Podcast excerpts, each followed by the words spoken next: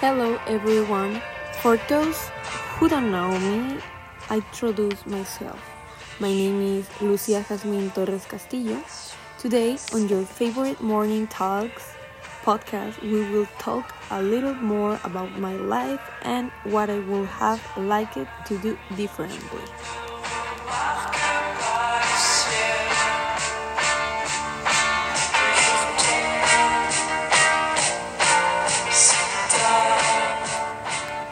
Some psychologists say that a person should be responsible from the age of four of or five years. And telling you a little about my life, if my parents had found out about that, today it would be very different for me. The word responsibility. But but no one studies to be parents if there were a school to be parents, everyone would be perfect. But I believe that mistakes make a difference. If they had given me the choice of my parents, I would have chose the same ones because I think they are excellent parents. I realized that I was I wasn't a responsibility person in elementary school. I had a hard time paying attention to class and doing homework.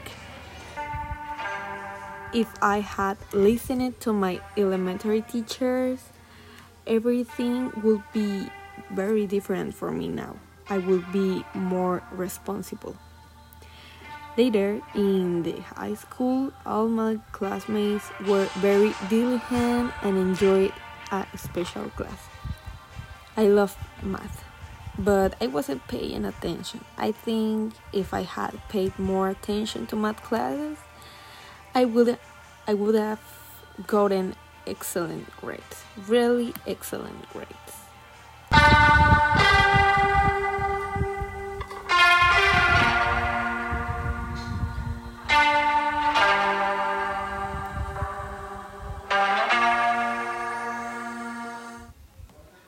Continuing with the talk, I will tell you a little bit about my adolescence.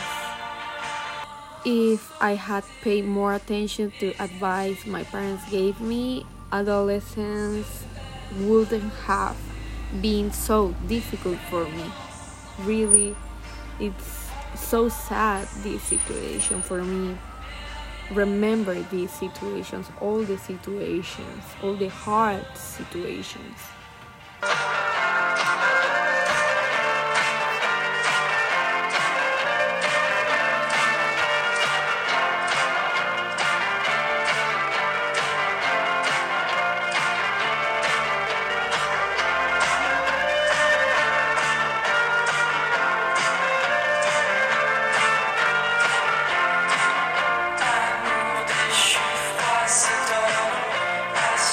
That was my favorite song.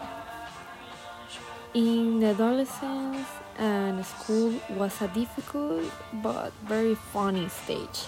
Now I am 19 years old and I know many things, but when I was 15, everything was very easy and I didn't see the consequence of my words and actions if in the high school I have been closer to my parents, everything would have been very, very different for me now and in the past.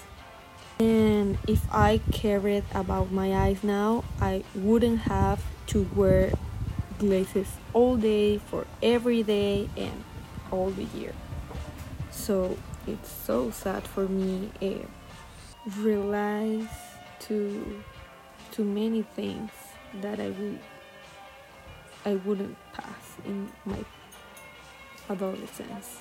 To finish the podcast, just a tip I will give you.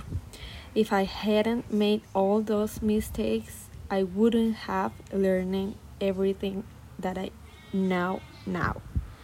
I say goodbye to you, leaving you with a part of my favorite favorite song.